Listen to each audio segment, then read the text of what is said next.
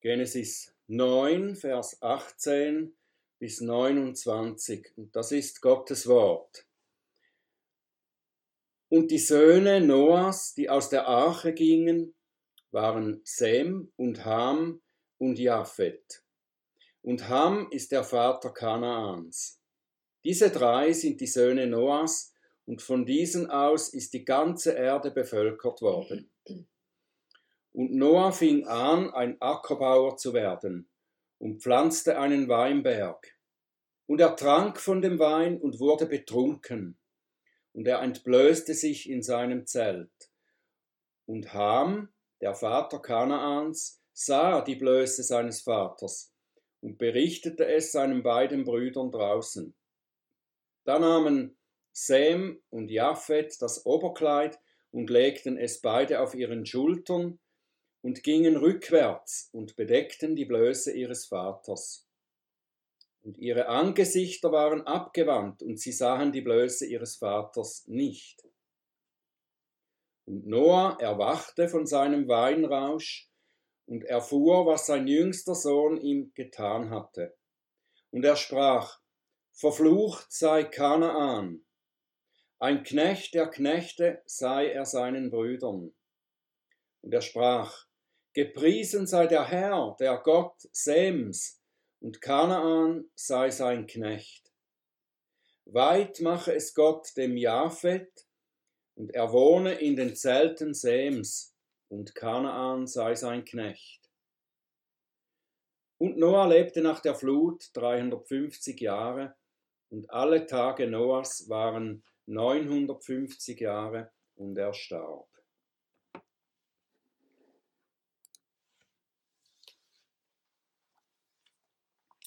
Lieber Vater im Himmel, hab herzlich Dank für dein Wort.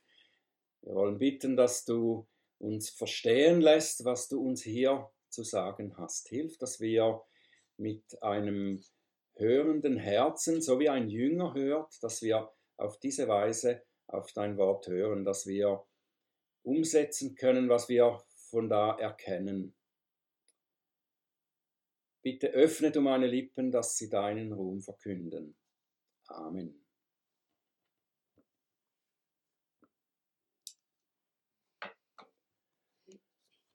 Eine der größten, einer der größten, wenn nicht überhaupt der größte Irrtum im Verständnis, das die Menschen über das Christentum haben, ist, dass, das, dass der christliche Glaube eine Religion sei, die die Menschen besser macht. Man glaubt, dass die Bibel vor allem Anleitungen dazu gibt, durch die das eben gelingen soll, dass die Menschen besser werden. Aber wer die Bibel etwas kennt und wer sieht, wie sie die menschliche Geschichte und das menschliche Leben vor Gott nachzeichnet, der erkennt, dass eigentlich genau das Gegenteil der Fall ist. Und eine der größten Stärken des, dieses Buches Genesis ist, dass es uns eine Illusion zerstört, nämlich die Illusion, dass die Menschheit sich je zum Besseren entwickeln könne oder wird. Wir sehen in diesem Buch, wie auch danach in der ganzen Bibel, sehen wir zwei parallele Linien. Die eine Linie ist der natürliche Weg der Menschen, wie sie darin versagen, gut zu sein, ihrem Gott treu zu sein, gehorsam zu sein und ganz nach seinem Willen zu leben. Das zeigt die Bibel, dass das darin die Menschen versagen. Die andere Linie, die sie aufzeigt, ist die Treue und Beharrlichkeit, mit der Gott seinen Plan trotz dieser menschlichen Schwäche und Widerstand Widerspenstigkeit zum Ziel führt. Wir haben den Fall Adams gesehen und die Entwicklung, die daraus kommt, die Entwicklung seiner Nachkommen, allen voraus Kain, dessen Nachkommen, wie sie sich weiterentwickeln, wie sie eine gottlose Zivilisation aufbauen, bis hin zur Ausreifung der ungehinderten Bosheit aller Menschen. Das haben wir gesehen in den ersten Kapiteln des Buches Genesis. Und parallel dazu haben wir gesehen, wie Gott den dritten Sohn Adams, nämlich Seth, in die Welt brachte. Aus seinen Nachkommen kam dann Noah, der der Vater der neuen Menschheit wurde. Neuen Menschheit, die nach der Flut die Erde bevölkert und aus der schließlich der Erlöser kommen soll. Nun, wenn wir nach diesem falschen Verständnis glauben würden, das ich vorher erwähnt habe, dann könnten wir denken, dass Noah jetzt der Hoffnungsträger ist, durch den Gott den Menschen eine zweite Chance gibt, so dass sie besser werden als diejenigen, die äh, vor der Flut waren und die dann durch die Flut gerichtet wurden. Und dieser Glaube oder diese Illusion wird spätestens in dem Abschnitt zerstört, den wir eben gelesen haben. Auch Noah ist in seiner Natur nicht besser als seine Vorfahren. Er wurde zwar ein Gerechter genannt, er fürchtete Gott und er war ihm gehorsam, und sein Glaube brachte ihn dazu, nach Gottes Auftrag die Arche zu bauen und dadurch seine Familie zu retten. Und er verkündigte Gottes Botschaft an seine Mitmenschen. Und Petrus nennt ihn in seinem zweiten Brief, Kapitel 2, Vers 5, nennt er ihn einen Prediger der Gerechtigkeit. Das ist Noah. Aber all das, das war er nur, weil Gott ihm den Glauben gegeben hatte, weil Gott in seiner Gnade zu ihm sprach und ihm den Plan der Rettung offenbarte und weil er ihn in diesem Glauben eben bewahrte. Aber was wir nun an Noah sehen, nachdem Gott ihm eine neue Existenz, eine neue Heimat, großartige Frucht seiner Arbeit schenkte, das ist beinahe das Gegenteil von dem, was er vorher war oder zeigte. Die Familie Noahs, die durch Noahs Glauben und Gehorsam gerettet wurde und dadurch Hoffnung und neues Leben erhielt, die wird nun durch Noahs geistliche Nachlässigkeit in Schande und Fluch gestürzt. Wenn wir diese Geschichte nur oberflächlich betrachten würden, dann könnten wir denken, dass es lediglich Noahs Sohn Ham war, der schuld war an der Misere für seine Nachkommen. Und das stimmt zwar auch, aber es war eigentlich Noahs Fehlverhalten, das Hams Sünde ermöglichte und ihn dazu anreizte. Wir sehen in der ganzen Begebenheit, dass Gott ein Prinzip wirken lässt. Und das ist das Prinzip der Bundeshauptschaft. Was bedeutet das? Es heißt, dass das, wie ein Haupt vor Gott lebt, dass das Auswirkungen auf seine Nachkommenschaft hat. Wir wissen, dass durch Adams Sünde der Tod auf die ganze Menschheit kam. Und das geht so weiter durch die Geschichte der Menschheit. Väter ernten an ihren Kindern, was sie gesät haben. Das heißt in Exodus 20, Vers 5, also in den Geboten, denn ich, der Herr, dein Gott, bin ein eifersüchtiger Gott, der die Schuld der Väter heimsucht an den Kindern an der dritten und vierten Generation. Das ist für die Väter. Das müsst ihr festhalten und wissen. Eure Schuld wird Auswirkungen haben auf eure Nachkommen. Abraham, der Vater des Glaubens, hatte eine Zeit in seinem Leben, da vertraute er Gott nicht. und er lieferte seine Frau aus Menschenfurcht an den Pharao aus. Und das tat er ein zweites Mal. Und sein Sohn Isaac, der machte es ihm nach. David, der König David, der große Gottesmann, beging Ehebruch mit Bathseba. Seine Söhne wurden in diesen Dingen noch viel schlimmer als er, durch Gottes Gericht. Salomo nahm sich Frauen aus fremden Völkern und ließ sich von ihnen zum Götzendienst verleiten. Sein Sohn und das ganze Volk hurten ihm nach. Und so hat Noah durch seine, durch eine Sünde, die wir vielleicht als relativ gering einschätzen würden. Wer von uns war nicht schon betrunken? Durch eine Sünde hat Noah einen Fluch auf einen seiner Nachkommen und damit über ganze Völker gebracht. Nun fragen wir uns, was, was war denn eigentlich Noahs Sünde? Sie wird im Text eigentlich nicht ausdrücklich als Sünde be bezeichnet und beurteilt.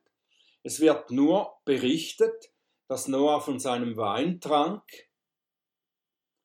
und das offenbar zu viel und dass er dann nackt in seinem Zelt lag. Um Noahs Verhalten richtig zu beurteilen und davon zu lernen, müssen wir wie immer den Zusammenhang der Schrift ansehen. Die Bibel spricht in beiden Testamenten einerseits sehr positiv vom Wein. Der Wein ist uns gegeben zum Genuss und damit wir Freude daran haben.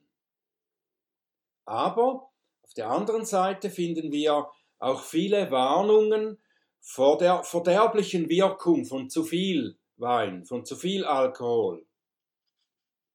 Nur einige wenige Beispiele aus den vielen, die es gibt. Sprüche 20, Vers 1. Ein Spötter ist der Wein, ein Lärmer der Rauschtrank, und ein jeder, der davon taumelt, ist unweise. Oder Jesaja 5, Vers 11 bis 12. Wehe denen, die sich früh am Morgen aufmachen, um Rauschtrank nachzujagen die bis spät am Abend bleiben, dass der Wein sie erhitze. Zither und Harfe und Tambourin und Flöte und Wein gehören zu ihrem Gelage, aber auf das Tun des Herrn schauen sie nicht, und das Werk seiner Hände sehen sie nicht. Und in Epheser 5, Vers 18 heißt es, Darum seid nicht töricht, sondern versteht, was der Wille des Herrn ist und berauscht euch nicht mit Wein, worin Ausschweifung ist, sondern werdet voll Geist. Noah beachtete das nicht.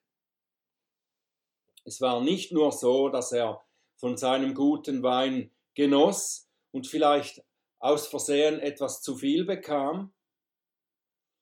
Nein, es war wohl seine ganze geistliche Haltung, die Schaden genommen hatte, so dass er unachtsam wurde und damit eine leichte Beute für den Versucher. Noah war schon über 600 Jahre alt, war schon ein alter Mann. Er hatte Gottes Rettung erfahren und danach Gottes Versorgung. Es ging ihm gut. Er hatte ein Zuhause, hatte gutes Einkommen. Er war ein Weinbauer mit einem Weinberg, der ihm reiche Ernte einbrachte. Viel Grund also, dankbar zu sein und das zu genießen, was der Herr ihm gegeben hatte. Vielleicht ist aber das, was hier nicht geschrieben steht, ist genau das Problem, weil es Noah eben fehlt. Während er sich auf seinem Wohlstand ausruhte, vergaß er in der Gemeinschaft und Anbetung seines Gottes wachsam zu sein. Vielleicht war alles, was Noah tat, nur eben seinen Wohlstand zu genießen. Und das ist uns nicht unbekannt, oder nicht? Das kennen wir auch. In äußeren Kämpfen und schweren Situationen, da halten wir uns nahe beim Herrn, wir suchen seine Hilfe und sind dadurch nicht so leicht zu versuchen. Unser Geist ist dann eher wachsam und wach. Sobald es uns aber äußerlich und in unseren Umständen gut geht, da sind wir plötzlich in der Gefahr, geistlich nachlässig zu werden und sind viel einfacher zur Sünde zu verführen. Der König David er hatte seine, seine schweren Kämpfe hinter sich. Da blieb er zu Hause, genoss sein Leben, schlief aus bis zum Mittag. Und in dieser schläfrigen, nicht wachsamen Haltung, da war er ein leichtes Opfer. Der Teufel lenkte seinen Blick auf die halbnackte Bathseba und schon war es um ihn geschehen. Der König Salomo, er war auch schon älter, er schwelgte in seinem Reichtum und war nicht mehr wachsam gegen sich selbst. Er übertrat zuerst das Gebot, sich fremde Frauen zu nehmen, das Verbot, sich fremde Frauen zu nehmen, und durch diesen Genuss wurde er noch mehr verweichlicht und begann auch die Götter dieser Frauen anzubeten, zu verehren. Der Fall in äußere Sünde beginnt wie bei Noah bei allen in der Nachlässigkeit und Unachtsamkeit des Herzens, das durch die vornehmliche Ausrichtung auf Genuss verweichlicht wurde. Noah hätte nicht vollkommen auf den Genuss seines Weines verzichten müssen. Aber sein Herz hätte zuerst beim Herrn sein müssen, so dass er seine Freude und Erfüllung zuerst beim Herrn gesucht hätte und nicht im Genuss seiner Gaben. Lassen wir uns warnen durch den Fall dieses großen Gottesmannes, dieses großen Glaubenshelden und Predigers der Gerechtigkeit, der durch seine Nachlässigkeit am Ende betrunken bis, bis zur Bewusstlosigkeit am Boden lag. Wenn er fallen kann, kann jeder von uns fallen. Und es wird jeder fallen. Keiner ist in sich stark genug, nicht zu sündigen. Die Geschichte der Menschheit geht so weiter. Wir lesen vom Apostel Paulus in Römer 3, Vers 10 und folgende.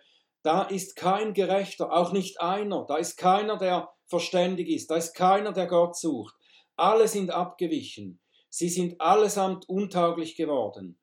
Da ist keiner, der Gutes tut. Da ist auch nicht einer. Und Römer 3, 23 bis 24. Alle haben gesündigt und erlangen nicht die Herrlichkeit Gottes und werden umsonst gerechtfertigt durch seine Gnade, durch die Erlösung, die in Christus Jesus ist. Und diese Gnade, auf die Noah ja auch für seine Rettung vertraute, diese Gnade ist es, die Noah nicht am Boden liegen bleiben lässt. Er bleibt nicht liegen, Gottes Gnade hebt ihn wieder auf. Gott lässt ihn nicht ins Verderben stürzen. Er überlässt ihn nicht seiner Sünde. Er richtet ihn wieder auf und er gibt ihm sein prophetisches Wort, um es auszusprechen. Dazu kommen wir gleich später noch. Was ist Hams Sünde? Daran, wie Noah durch Gottes Geist das Verhalten von Ham beurteilt, sehen wir, dass Ham nicht nur einfach in eine Situation hineingestolpert ist. Auch bei Ham wird seine Herzenshaltung offenbar, indem wie er darauf reagierte, als er seines Vaters Blöße sah. Er sieht seinen Vater nackt daliegen und seinen Rausch ausschlafen. Was er dann tut, ist nicht, dass er die Blöße seines Vaters zudeckt. Im Gegenteil, er lässt ihn da liegen und er geht in offensichtlicher Schadenfreude zu seinen Brüdern, um ihnen die traurige Neuigkeit über seinen Vater zu berichten.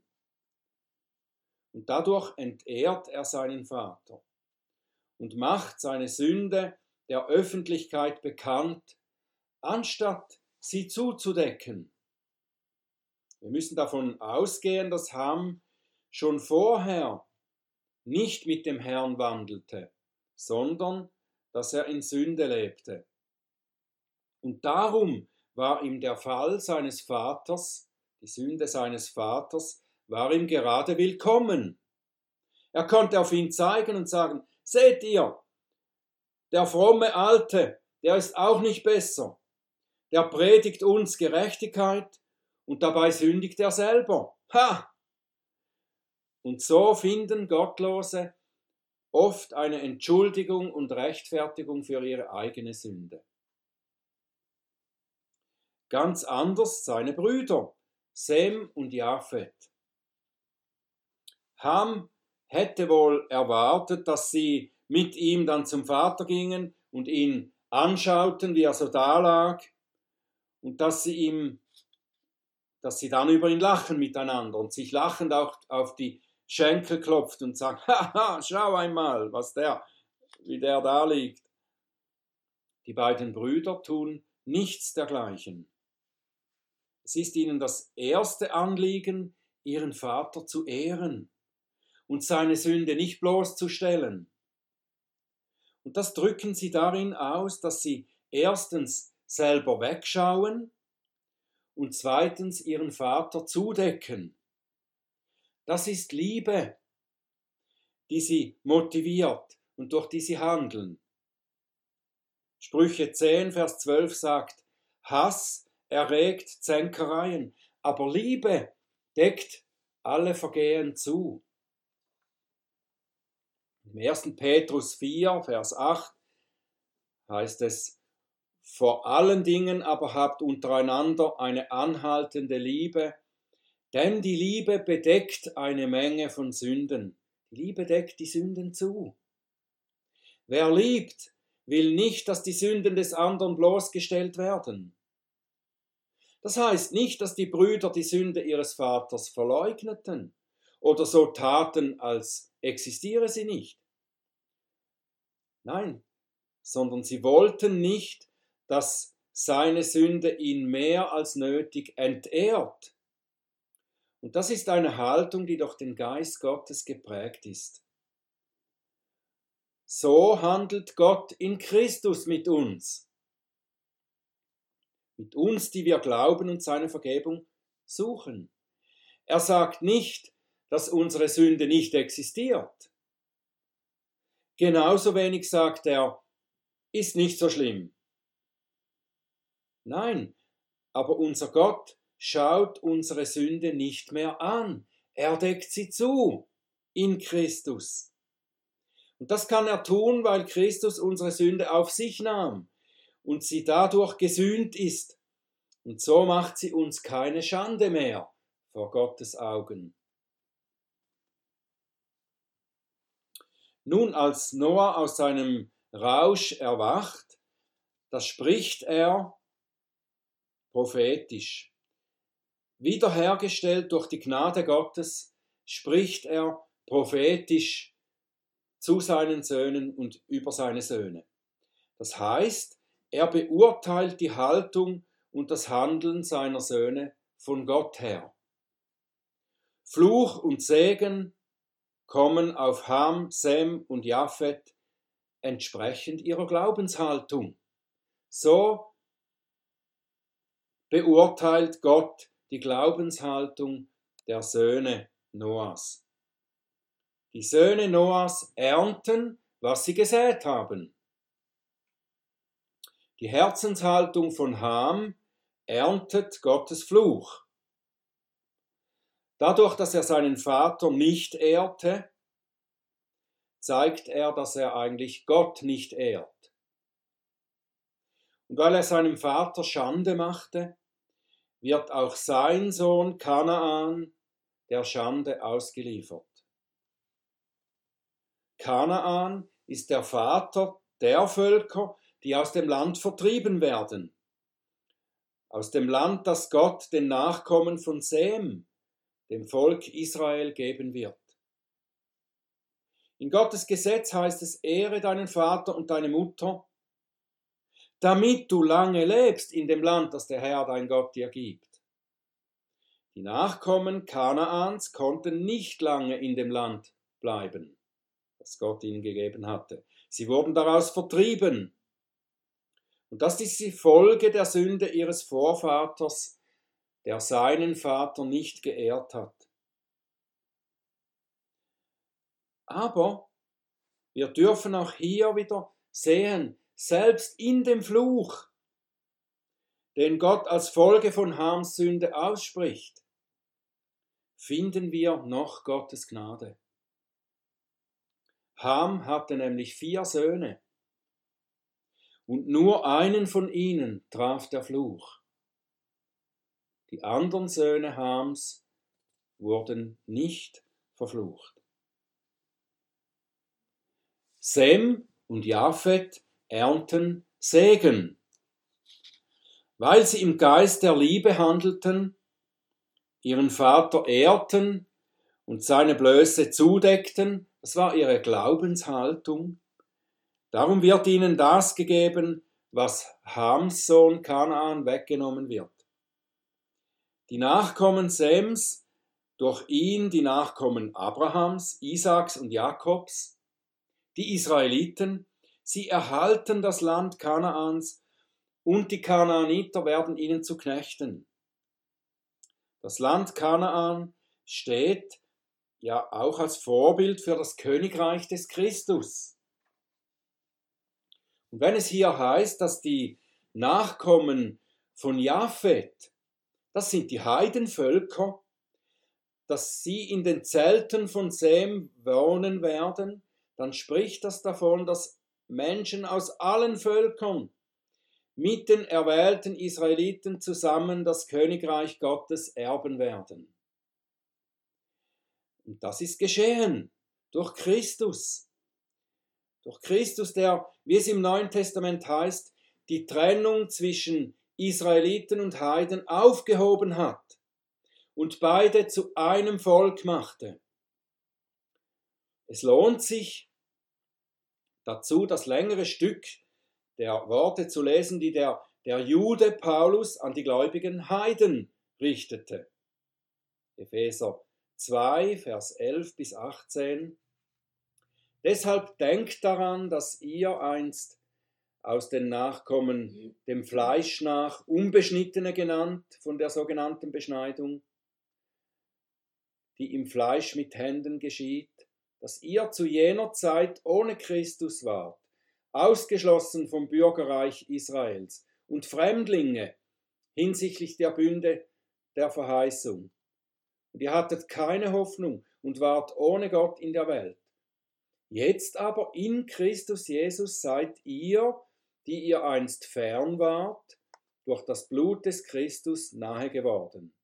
Denn er ist unser Friede er hat aus beiden eins gemacht und die Zwischenwand der Umzäunung abgebrochen.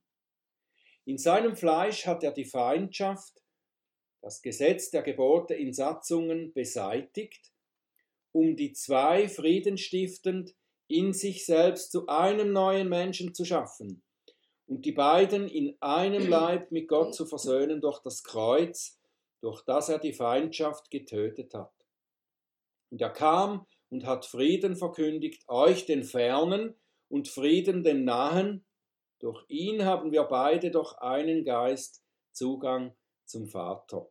Das spricht von den Israeliten, die zuerst als Gottes Volk ausgewählt wurden und den Heiden, die nachher dazu kamen. Christus hat aus beiden eines gemacht. Und so erfüllt sich diese Verheißung von Noah. Sie werden, die Söhne Japhets werden in den Zelten der Söhne Sems wohnen. Der Segen, der den Nachkommen von Sem und Japhet geschenkt wird, erhalten sie aus Gnade durch den Glauben. Es liegt schließlich nicht an ihrer guten Tat, durch die Sem und Japhet das verdient hätten. Noah sagt nicht, Sem und Japhet sollen gesegnet sein, weil sie gut gehandelt haben. Nein. Noah sagt genau, wenn ihr das noch einmal lest, er sagt, gepriesen sei der Herr, der Gott Sems. Der Gott Sems bekommt das Lob, weil er Sem zubereitet hat, so an seinem Vater zu handeln. Die Ehre für Sems Handeln bekommt eigentlich nicht Sem, sondern sein Gott. Durch Sem und seinen Bruder Japhet wurde Noahs Sünde zugedeckt. Durch Sems Nachkommen, Jesus Christus, wird unsere Sünde zugedeckt. Der Gott Sems ist unser Gott, der uns in seinem Bund verspricht, ich werde ihr Gott sein und sie werden mein Volk sein. Und darum preisen wir den Herrn, den Gott Sems, der unser Gott ist. Exodus 34, Vers 6 und 7. Der Herr, der Herr, Gott barmherzig und gnädig, langsam zum Zorn und reich an Gnade und Treue, der Gnade bewahrt an Tausenden von Generationen, der Schuld, Vergehen und Sünde vergibt, aber keineswegs ungestraft lässt, sondern die Schuld der Väter heimsucht an den Kindern und Kindeskindern, an der dritten und vierten Generation. Und zum Schluss Micha 7, Vers 18 bis 20. Und in dieses Lob stimmen wir mit ein. Wer ist ein Gott wie du, der Schuld vergibt und Vergehen verzeiht, dem Überrest seines Erbteils? Nicht für immer behält er seinen Zorn, denn er hat Gefallen an Gnade. Er wird sich wieder über uns erbarmen, wird unsere Schuld niedertreten und du wirst alle ihre Sünden in die Tiefe des Meeres werfen. Du wirst an Jakob Treue erweisen, an Abraham Gnade, die du unseren Vätern geschworen hast von den Tagen der Vorzeit her. Amen.